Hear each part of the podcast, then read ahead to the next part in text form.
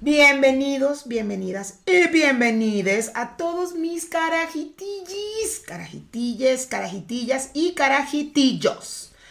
Hoy viene con nosotros alguien bastante especial.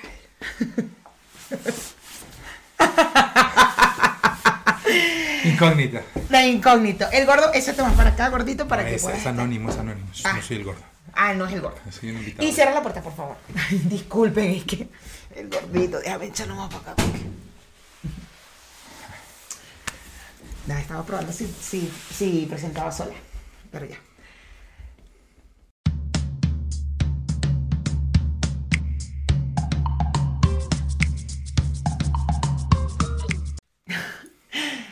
Mis carajitillas, carajitillas y carajitillos, estamos aquí otra vez en la Carajita Podcast. Eh, pues bueno, eh, hoy traigo a alguien muy especial para mí, el gordo, porque quiero hablar de un tema que, bueno, ah, por aquí están mis apuntes, espérense un momentito. Quiero hablar de un tema que me parece un poco importante y bueno, ya entenderán el por qué el gordo está aquí conmigo. Y a ver si se anima a hacer el podcast conmigo. ¿Ustedes qué dicen? No soy el gordo. ¡Ay, gordo!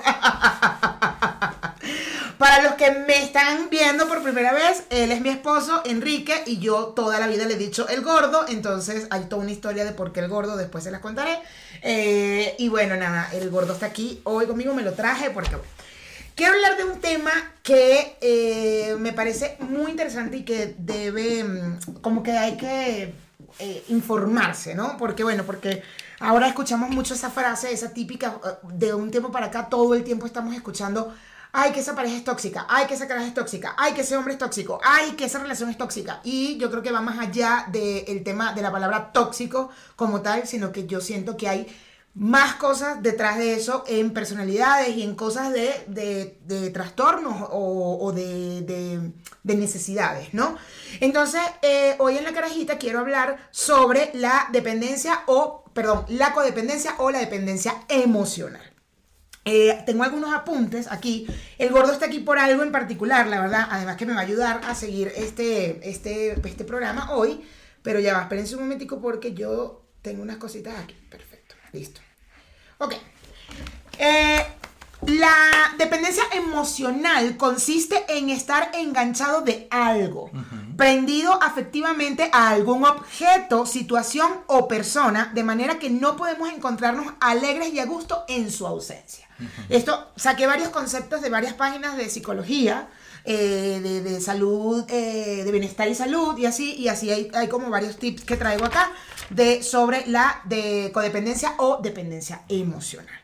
Em, el término dependencia viene del concepto estar pendiente em, de algo, que a su vez significa estar excesivamente apegado a algo, lo que se expresa popularmente como estar colgado de alguien, estar pillado, prendido o enganchado. Bueno, esto, esto es muy español, esto es un término más españoleto de allá del otro lado. Quizá en. México diríamos clavado. Exactamente, estás clavado, en Venezuela diríamos estás pegado, estás bien pegado, la verdad. Estoy mal pegada porque además eh, eh, me pasaba mucho cuando era más chama que entre amigas siempre decíamos, marica, estás mal pegada, bestia, sí, estoy mal pegada, o sea, con alguna relación o alguien es, es como que estoy mal pegada, estoy mal pegada. Aunque clavado no necesariamente es. eh, siempre implica una dependencia. Clavado es, puede ser, por ejemplo. Estás enamorado, puede claro, ser, es- estás muy enamorado, muy enamorado. Yo estoy clavado. Y, y, por ejemplo, se da cuando empiezas una relación que en realidad a lo mejor ninguno de los dos todavía lo está pensando seriamente, todavía se están conociendo y de pronto te dices, yo ya me clavé. Y ya me clavé significa, Me ya estoy enamorado. Claro. No habla necesariamente de una Entonces no, dependencia, no podríamos pero... decir, pero también podría entrar ese, ese- esa frase estoy clavado a una dependencia emocional. Puede ser. Puede ser. Este, mm, a ver, cuando se habla de dependencia emocional, se hace especial referencia a la dependencia de otras personas, sean amigos, parejas o familias. esto, esto de la familia me recuerda a la serie Arrested Development. Eh, hay un- es una serie que está en Netflix y si la pueden ver es, co- es comedia gringa, la verdad es divertida, eh, va mucho con lo que nosotros vemos, pero hay un personaje, o sea, es una familia y hay un hijo de la familia con su madre que tienen una codependencia ambos. Sí, totalmente. Pero y además muy, muy, muy mostrada, o sea, es bastante evidente como Claro, la muestra la serie. Exacto, la- y lo la- exageran, exactamente. sí, sí, sí, total, total. Pero, o sea, me parece divertido, pero al final, ves, hay mucha gente que, que tiene una codependencia con sus, ma con sus padres, Sí, con su madre, con su padre, ¿no? Y hay que saber identificar, o sea, Sí. eh, que seas alguien que te quedaste en casa de tus papás hasta los 40 años, no necesariamente significa que seas dependiente. No. Eres a lo mejor huevón, o eres... O eres este, dependiente económicamente, que no es Exacto, lo mismo exacto. que dependencia No, emocional. No, hay una dependencia emocional, psicológica de, de- de- de tus padres, ni tampoco significa que de tus padres a ti. O sea, hay que también entender cuándo sí y cuándo no Sí. se trata de una... De hecho, traigo algunos, algunos eh, síntomas quizás que se puede eh, tomar en cuenta cuando eh, se cree que hay algún tema de codependencia o de dependencia emocional. Eh, aquí tengo otro concepto que dice code- codependencia o dependencia emocional. Hace referencia al trastorno de la persona de la personalidad que padece aquellos individuos que organizan o vinculan su comportamiento en torno a otra persona, llegando incluso a alcanzar límites patológicos. Yo, o sea, para, digamos en términos muy llanos, para mí sería la pérdida de la individualidad. Cuando realmente sacrificas el yo, mi individuo, mis necesidades, mi, mis preferencias, mis gustos, mi todo, por la otra persona. Eh, No sé si eso completamente vaya en, en- en la dependencia, pero al final del día eso es lo que sucede. Terminas sacrificándote tú para, para tratar de, de acoplarte o acomodarte a las necesidades de otro, persona. a los deseos del otro, a los tiempos del otro, para no perder a esa persona. no, no simplemente por dar gusto, sino para no perder a esa persona, para no... Entonces ahí sí creo que estamos hablando de dependencia. Y fíjate que aquí en este concepto que es la página justo donde ya me quedé y donde hay unas cosas, inclusive hay una ayuda, o sea, de- hablan también del tema de psicoterapia, de, de cómo buscar ayuda y todo el tema.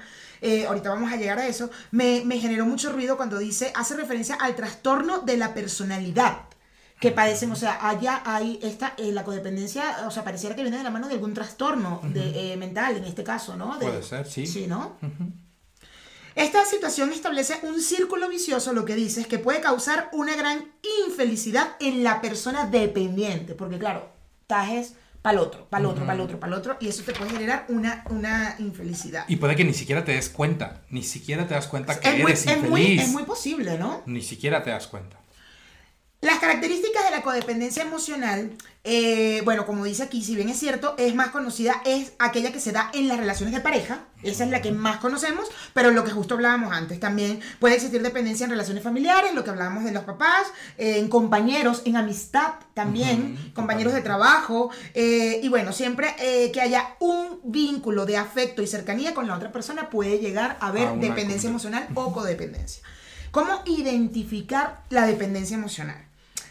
A ver, aquí hay una, do- un par de puntos que lo, hablan estos psicólogos de cómo, cómo podemos identificar eh, cuando hay dependencia emocional. Dice que vives con miedo a ser rechazado y sueles preocuparse, eh, suele preocuparse por, eh, en exceso por complacer a quienes le rodean. Totalmente. O sea, hay un tema de rechazo primero y luego... De miedo al rechazo. De miedo al rechazo, perdón, del miedo al rechazo y adicional. Entonces, por ese mismo miedo al rechazo, me dedico a, eh, a, a- a preocuparme en exceso, pero en un exceso extremo a la, por la otra persona y no por mí. Luego, eh, se sienten responsables de la felicidad de los demás y con la obligación de contentarles. O sea, mi vida gira en torno a ser feliz a alguien más, sin importar yo, porque no es, o sea, lo que yo veo es, a ver, en relaciones de pareja es, es común que yo piense en tu felicidad y tú pienses en mi felicidad, Eh, ¿no? Pero ahora el tema está en que yo no estoy pensando en mi felicidad y la tuya, o sea, a ver, yo pienso en tu felicidad siempre y cuando para mí también sea algo que me hace feliz, ¿vale? Igual al revés. El tema con la codependencia es cuando yo decido dedicarme a tu felicidad, 100% a tu felicidad, y no me importa lo que me pueda incomodar o no. ¿Correcto? Así es. Así es, ok. Dice, por este motivo rara vez expresa- expresan sus preferencias o presentan su disconformidad ante ello. Es decir, eh, que estas personas que se preocupan tanto por el otro nunca van a decir, a mí me incomoda esto, yo me siento, no me siento bien con esto, deberíamos negociar, deberíamos mejorar, ta, ta, sino todo para la otra persona.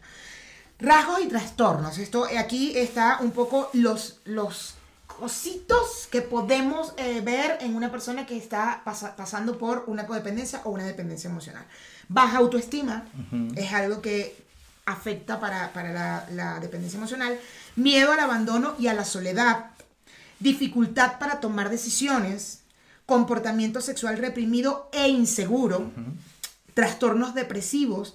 Fíjate este que me, generó mucha, mucho ruido. Dice, trastornos alimentarios compulsivos como la anorexia y la bulimia pueden estar dentro de, de, estos rasgos de codependencia.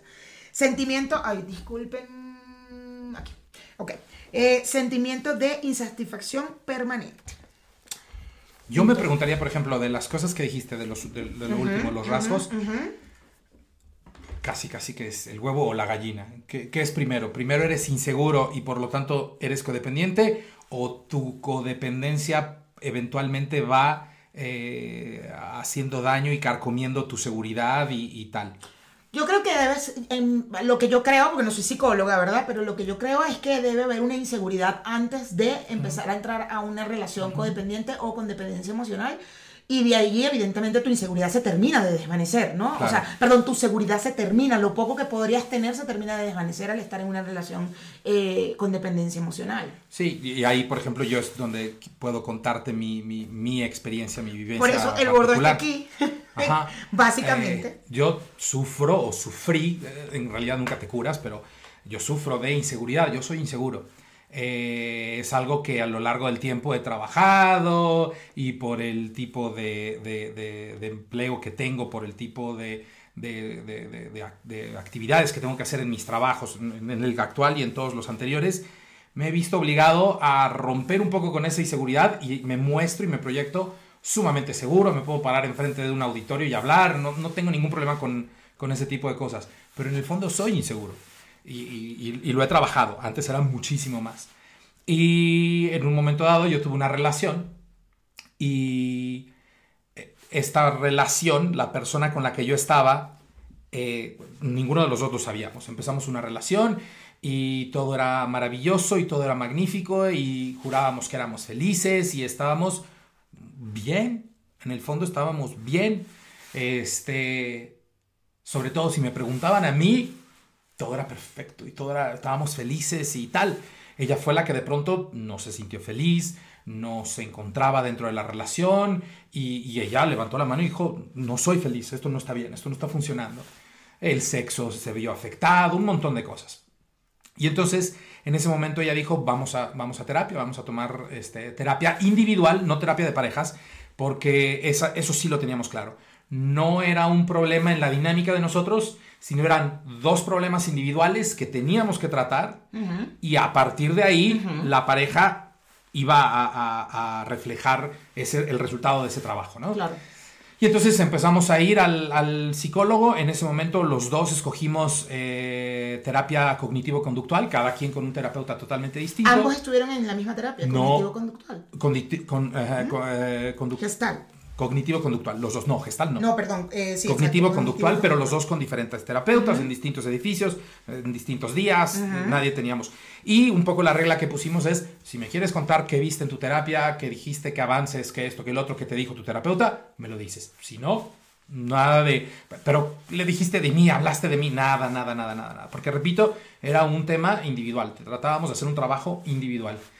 Y bueno, fuimos porque, repito, eh, la pareja no era feliz, pero sabíamos que era por causas individuales.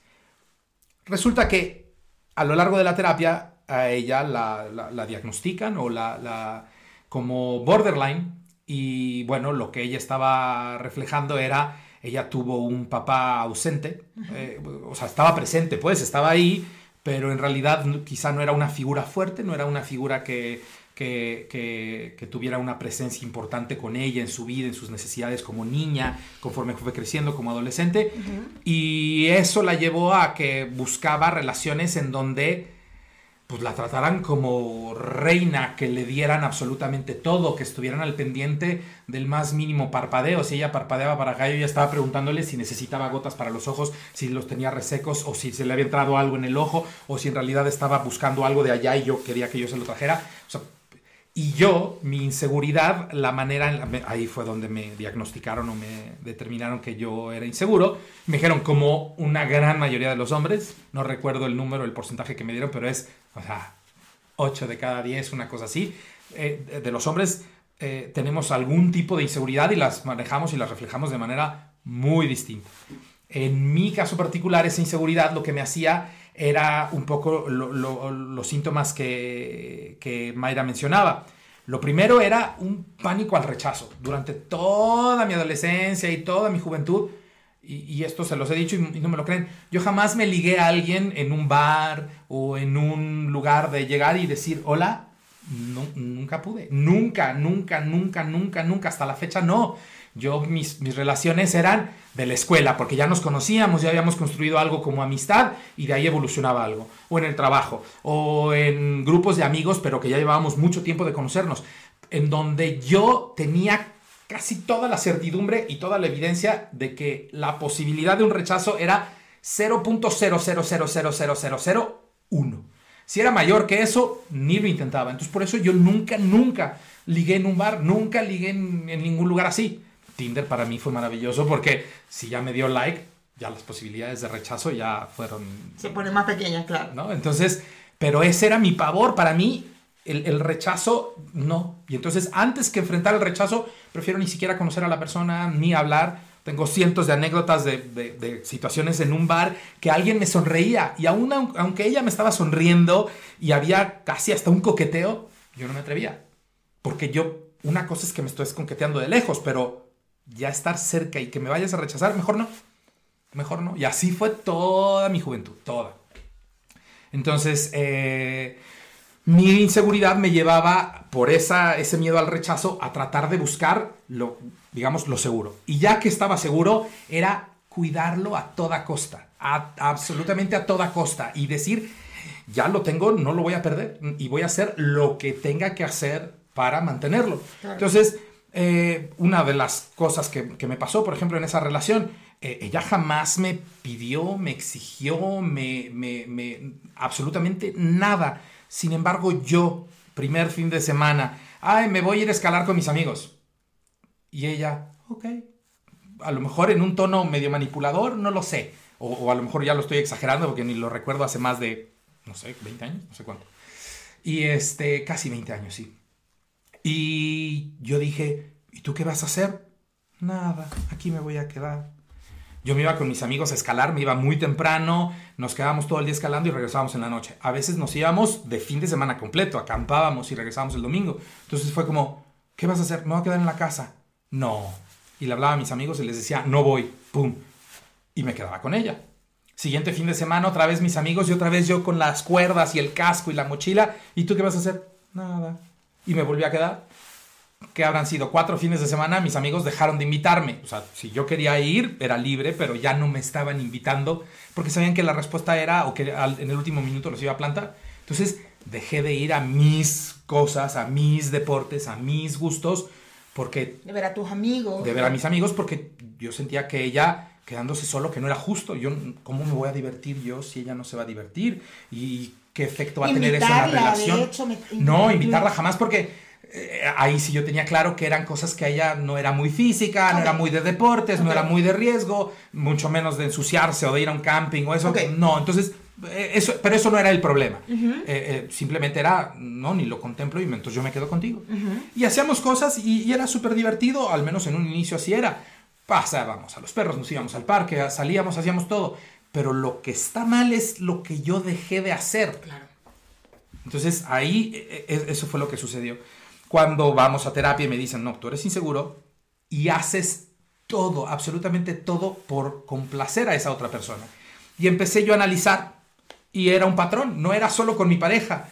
E, esa misma inseguridad y esa codependencia la demostraba yo en todos lados. Entonces, por ejemplo, en el trabajo, necesitamos a un voluntario para lavar los baños. Mierda, ya, había levantado la mano y pues ni modo, me tocaba lavar los baños. Necesitamos un voluntario para hacer no sé qué cosas, este, preparar el desayuno para todos los empleados. Yo con tal de ser el, en México le llamamos el ajonjolí de todos los moles, estar en todo, eh, absolutamente todo, yo levantaba la mano siempre por un afán de complacer y, de hacerme necesario, es la palabra que, a la que llegamos con mi, con mi psicólogo. Hacerme necesario en todos los ámbitos, hacerme necesario con mi mamá y con mi hermano, hacerme necesario con mis amigos. Entonces yo era el, amigo perfecto donde, ¿cómo estás? ¿Qué, necesitas? Como tal, tal, tal. Eh, el, anfitrión, el anfitrión perfecto. Cuando vienes a mi casa, bueno, me, me desvivo por ti. El, novio o la pareja que, está ahí en, en todos los aspectos. Y el decir no también formaba parte de... No, era imposible.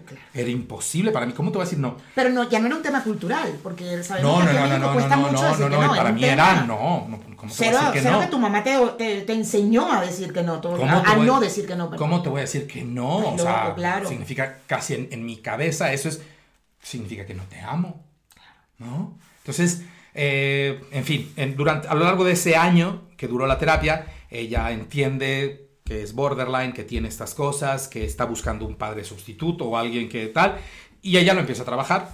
Yo me doy cuenta de este patrón de comportamiento que en realidad y ni siquiera al final del día había un interés eh, eh, egoísta.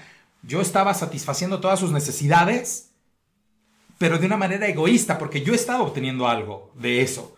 Y ese algo era convertirme en, ya no necesario, sino indispensable en su vida. Y eso a mí me subía la, autoestima, me subía la seguridad. Entonces, al final yo estaba obteniendo algo de todo esto.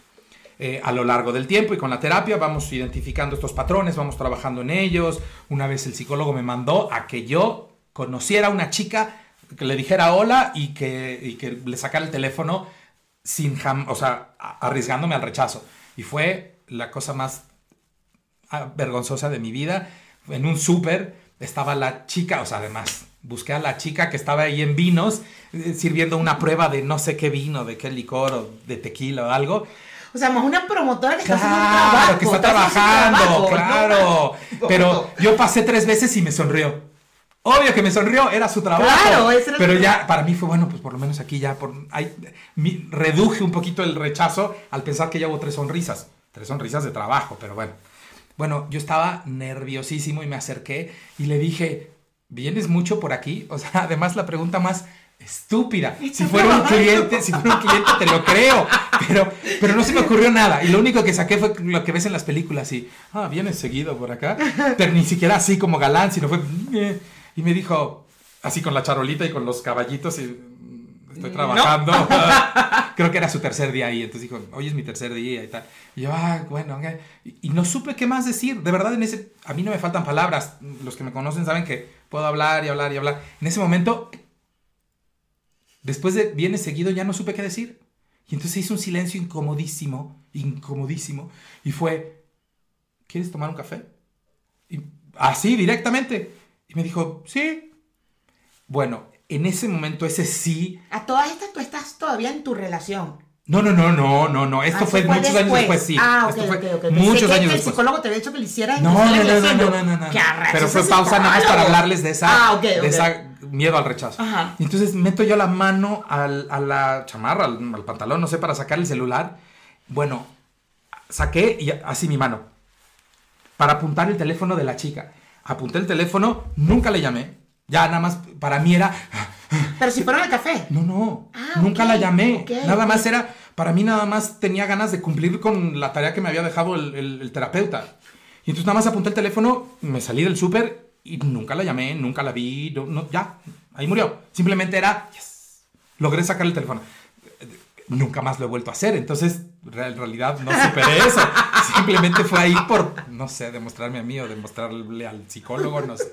En fin, bueno, pero de, de vuelta. Entonces conforme fuimos trabajando esto, eh, yo me di cuenta que yo eh, buscaba volverme necesario en todas mis relaciones, en todos los ámbitos, en todos mis círculos, y ella buscaba un padre sustituto. Y entonces eh, empezamos a trabajarlo.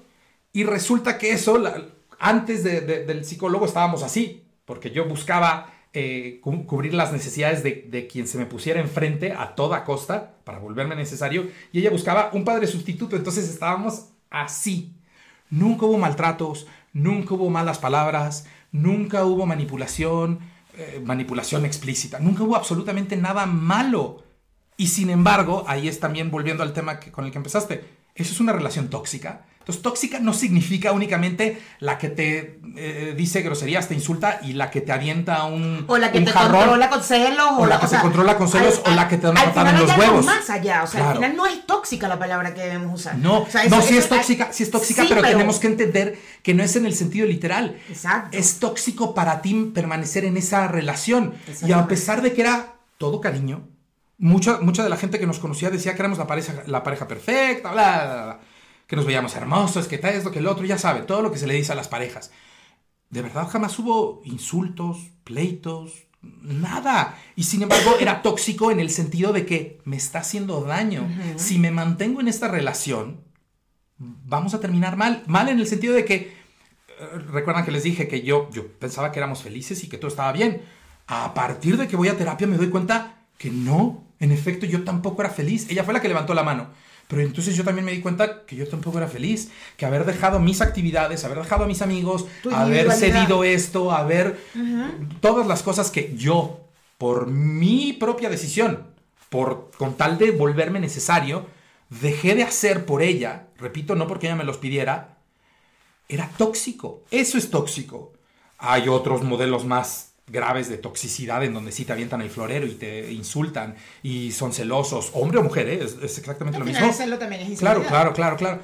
Está bien, eso es otro nivel de toxicidad, pero esto es tóxico. Entonces, tóxico no es nada más cuando, cuando hay eh, Claro, yo lo que, quiero, lo que quiero decir aquí en el programa es que no eh, usamos esa palabra muy a la ligera, ¿sabes? Sin saber qué hay detrás. Es decir, es muy fácil cuando estamos afuera de, eh, eh, o como amigos de alguien que está en una relación que desde afuera es muy fácil verlo, es verdad. Desde afuera nosotros estamos viendo y ¿qué? Y te van contando y tú, ya va. O sea, amigo, amigue, no te estás dando cuenta. Estás, o sea, esa caraja es una tóxica. Y no nos estamos dando cuenta de que hay algo más allá, que no es nada más usar ese término a la ligera, usar esa palabra a la ligera. O sea, justo por eso quería hablar de la dependencia emocional o de la codependencia, porque es lo que, lo que realmente eh, hay detrás, hay inseguridades, hay un montón de cosas que hay detrás de eso. O sea, porque tal cual, una persona celosa que quiere controlar, hay una inseguridad en esa persona. O sea, Totalmente. hay algo más allá de la simple palabra qué tóxica es o qué tóxico No, es. no, no, o sea, son mil, mil cosas. y también es ver, porque algo que, algo que me parece importante, y por eso estoy haciendo este programa, de hecho, es, es que yo sé que a veces cuando estamos por fuera eh, y vemos a alguien que está pasando por esta situación y, y tratamos de, de salte, salte, salte, y a, a veces hay que quedarse tranquilo y decir, bueno, pues... hay- Vívelo y date un golpe Exacto, y- hay que esperar, vamos a esperar. O que va, la aquí estamos, y- pero eh, sé que es difícil, la verdad Claro. sé que es difícil, pero también hay que, hay que, o sea, por ejemplo, si yo tengo una pareja de amigos, entonces es muy fácil, si mi amiga, eh, si, si la de esa pareja es, es la mujer, es mi amiga, evidentemente él es el tóxico, ¿no? Él es, amiga, es que él es un tóxico, él no sé qué, él bla, bla, bla, él- y no me doy cuenta de que quizás mi amiga tiene un problema. La toxicidad no creo que venga de un solo lado. Cuando ya Claro. estás en una relación así, o es sea, porque un- uno abusa y el otro se deja. Uno esto se deja o no, no tiene la fuerza Bueno, para, no se deja, para- exacto. para levantarse y decir y darse cuenta. alto al, al- abuso o lo que sea, ¿no? Entonces, nosotros en este caso, después de un año de terapia, pues creo que lo que teníamos chueco se fue enderezando, se fue enderezando, se fue enderezando. Y lo que en algún momento era lo que amarraba la, la- la pareja y la relación, se volvió plano y entonces ya no había nada que agarrara. Y entonces cuando terminamos la, la- terapia, nos preguntamos y con todo el amor del mundo nos dijimos, ok, ¿queremos seguir? Y la respuesta de los dos, pero fue casi automática y con todo, todavía con todo el amor del mundo y con un montón de cariño y con muchas cosas nos dijimos, no, no queremos seguir. Eh, pasó un año, en ese año todavía nos veíamos, jugábamos un poquito a que sí, a que no, a que esto, a que el otro, pero después de un año dijimos, ya, se terminó, se terminó y, y- y fue definitivo ese, ese término. Entonces, Además que lloraron mucho. esa Claro, o sea, lloraron- incluso- Ambos lloraron mucho Claro. en la decisión que tomaron. ese final fue durísimo y fue, híjole, qué, qué fuerte, porque siento que te amo. La pregunta que también nos hacíamos es, bueno, ¿y realmente era amor? ¿O era esa dependencia Claro. que se viste de amor? Y entonces decíamos, pero es que yo te amo, pero ya no siento esa necesidad y ya no siento eso y creo que vamos a ser más felices cada quien por su lado. Entonces, eso fue lo que sucedió. Y, hoy tenemos una buena relación, somos amigos, este, no es que nos veamos todo el tiempo, ni mucho menos, pero somos amigos y tenemos comunicación y cómo estás y feliz cumpleaños y cómo está tu mamá, en fin, ese tipo de cosas porque al final del día creo que los dos crecimos muchísimo eh, eh, como individuos y probablemente eso también nos enseñó como pareja a, relacionarnos de manera distinta más adelante, a aceptar o no aceptar cosas que, ya no son este, viables en, lo que tú quieres como, ser humano. Mi inseguridad eh, cambió, cambió, no puedo decir que desapareció, simplemente cambió porque hoy ya no busco ser necesario para nadie. Busco si, si te doy algo, te lo doy porque me nace, porque de verdad quiero. Ya no estoy esperando un efecto positivo para mí. ahora ya sea yo necesario en tu vida y amarrar. Ya no, ya no. Entonces, he mejorado, pero la inseguridad no creo que se vaya nunca. Simplemente va a estar o, en, áreas distintas de tu vida, pero también ya tienes más herramientas y más... Eh, em, un, repertorio más amplio de, de conductas para enfrentar esas inseguridades y, vivirlo de una manera distinta. También mencionaste, por ejemplo, algo de que cuando eres inseguro te, te haces responsable de los sentimientos de la otra persona. Y alguna vez en, la carrera leí una teoría, una hipótesis que decía... Es psicólogo, su carrera es psicología, por cierto. Eh, que mm, hablaba de un sistema de valores y decía, todos tenemos valores distintos, tal, pero al final como ser humano, eh, en realidad todos eh, caemos en uno mismo. Y decía que este sistema de valores, que según esta persona era el universal, solamente tiene tres valores. Solamente hay tres. Honestidad, respeto y responsabilidad. Solo tres. Y lo que te dice es, nunca vas a poder cumplir con los tres. Siempre tienes que escoger uno que vas a sacrificar. Ese uno que vas a sacrificar, en general, siempre es el mismo. Siempre es el mismo. O sea, tú escoges y, y tu vida la vas a vivir con honestidad y respeto entonces vas a hacer a un lado la responsabilidad. O con responsabilidad y honestidad, y entonces vas a dejar de lado el respeto. Eh, y hay otro modelo o otra, otra manera de hacerlo, es que dependiendo de la situación vas a escoger uno. Y ese uno es el que vas a, a dejar de lado. Entonces, yo puedo ser honesto, puedo ser respetuoso y puedo ser responsable. Y en el caso de alguien que es codependiente, típicamente respeta mucho a la otra persona porque eso pone en riesgo la relación si no hay ese respeto se hace responsable de las emociones y de los sentimientos de la otra persona, por lo tanto, sacrifica la honestidad. Y entonces, el típico, estoy gorda. No, mi amor, estás hermosa. No, no, hasta te veo flaca, estás perdiendo peso. Prefiero. La pandemia me estoy pero, pero ahí lo que hay que entender es lo que hay detrás. Me estoy haciendo responsable de sus sentimientos. Claro. En el fondo, ella tiene que ser capaz y tiene que desarrollar las herramientas necesarias para, sí, si estás gorda, lidiar con eso, lidiar con, ajá, asumo mi cuerpo. una, respuesta, Asumo mi cuerpo o dos, hago algo al respecto. Pero si yo sé que a lo mejor no puedo, prefiero hacerme yo responsable de tus sentimientos y eso viola mi honestidad pero te respeté y fui responsable de tus emociones. Claro. Pero te mentí. Claro. Y entonces en distintos momentos de la vida escogemos otro. Yo me la vivía exactamente así, haciéndome responsable de sus sentimientos para que el fin de semana no se quedara solo y se sintiera triste. Pues entonces yo le faltaba el respeto a mis amigos. Entonces era, no voy a ir, y no voy a ir, y no voy a ir, cuando ya, ya habíamos quedado, ni siquiera es que cancelé con anticipación, cancelé con ellos abajo en el edificio. Entonces, ese es el tipo de cosas que, suceden y, mm, con la dependencia, en mi caso, así, así lo viví yo. Claro. Pues yo creo que, hay un patrón allí que posiblemente muchas personas que son personas dependientes pasa igual, o sea, de alguna manera pasa igual, te alejas de, tu, de tus amigos, te excusas con el, no, pero es que estamos comenzando, es que tal, es que qué, y empiezas a perder esa individualidad y no te das cuenta de las señales que puedan estar al principio, porque bueno, porque al final algo que, creo que, debemos llevarnos de este programa, eh, o sea, había traído unas cosas aquí cuando haya separación de pareja y todo este tema, pero, pero creo, que, creo que con la, información que tenemos hasta ahora está bastante clara y lo que yo eh, puedo aconsejarle a los carajitilles y lo que puedo rescatar de toda esta conversación con Enrique, con el gordo, es que uno tiene que trabajarse a uno mismo. Como individuo, Siempre, además. Como individuo. Primero que yo considero que todo el mundo debería ir a terapia, todo el mundo. Quitarnos este, este tema de la cabeza de que ir a terapia es que estamos locos. Es mentira. Ir a terapia no significa que ya que esto estés mal. El, a ver, el cerebro, siempre lo he dicho, es un, es un órgano más de tu cuerpo que debes cuidar.